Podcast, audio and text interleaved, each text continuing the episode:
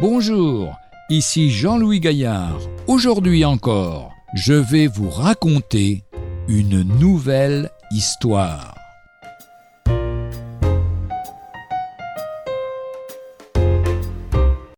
Pascal est son libérateur.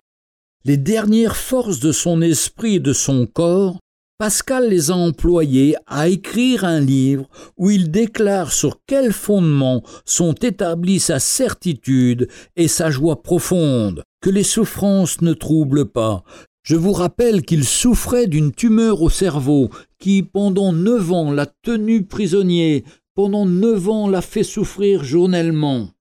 C'est le ferme témoignage d'un homme sauvé par la grâce de Dieu, par l'œuvre de Christ, et qui attend les joies de l'éternité. Je tends les bras à mon libérateur, qui, ayant été annoncé depuis quatre mille ans, est venu souffrir et mourir pour moi sur la terre, dans les temps et dans les circonstances qui ont été prédites.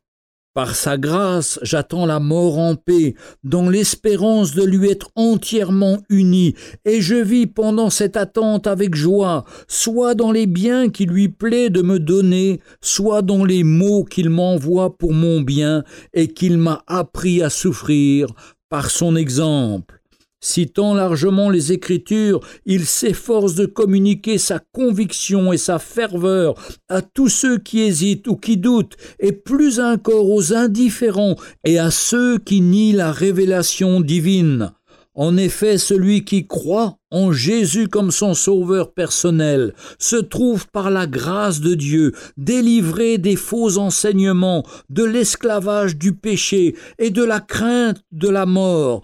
Et quel don il reçoit La paix avec Dieu, la paix de Dieu. 2 Timothée chapitre 1 versets 10 et 12. Notre Sauveur Jésus-Christ a annulé la mort et a fait luire la vie et l'incorruptibilité par l'Évangile. Je sais en qui j'ai cru, et je suis persuadé qu'il a la puissance de garder le dépôt qu'il m'a confié jusqu'à ce jour-là. Retrouvez un jour une histoire sur www.365histoire.com.